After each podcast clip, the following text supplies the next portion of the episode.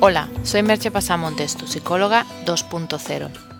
Puedes encontrar más información de mis servicios de terapia, coaching, coaching con caballos en www.merchepasamontes.com.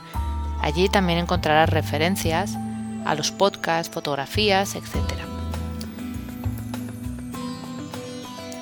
El podcast de hoy lleva por título Reflexiones veraniegas.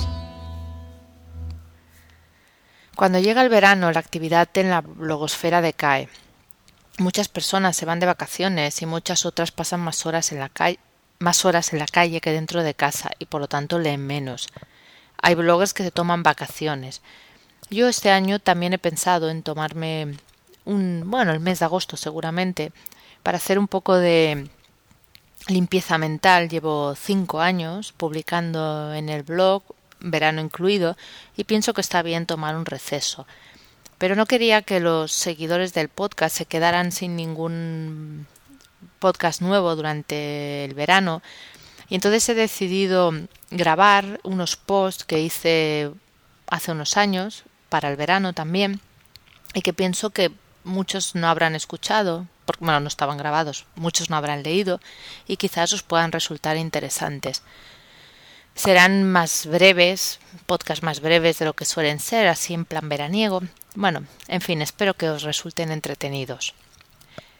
Estos podcasts veraniego, aunque sean más breves, persiguen igual que todos que sigas pensando un poco, conociéndote un poco mejor a ti mismo.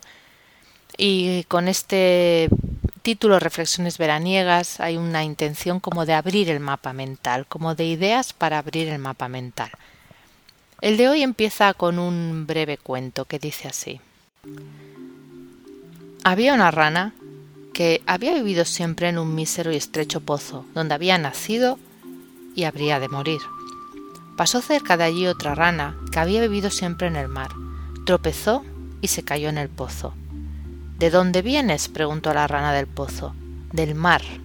¿Es grande el mar? Extraordinariamente grande, inmenso. La rana del pozo se quedó unos minutos pensativa y luego preguntó ¿Es el mar tan grande como mi pozo? ¿Cómo puedes comparar tu pozo con el mar? Te digo que el mar es excepcionalmente grande, descomunal. Pero la rana del pozo, fuera de sí por la ira, aseveró Mentira. No puede haber nada más grande que mi pozo. Nada. Eres una mentirosa y ahora mismo te echaré de aquí.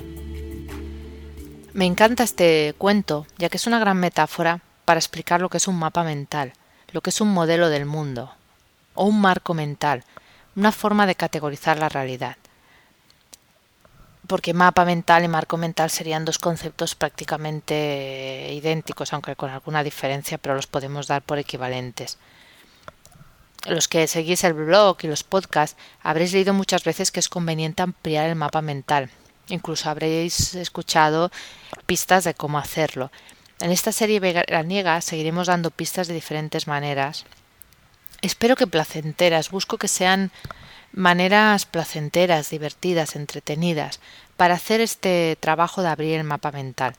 Hemos de tener en cuenta también que a la hora de construir esos mapas mentales, nuestro cerebro no lo hace eh, para conocer la verdad, sino para sobrevivir.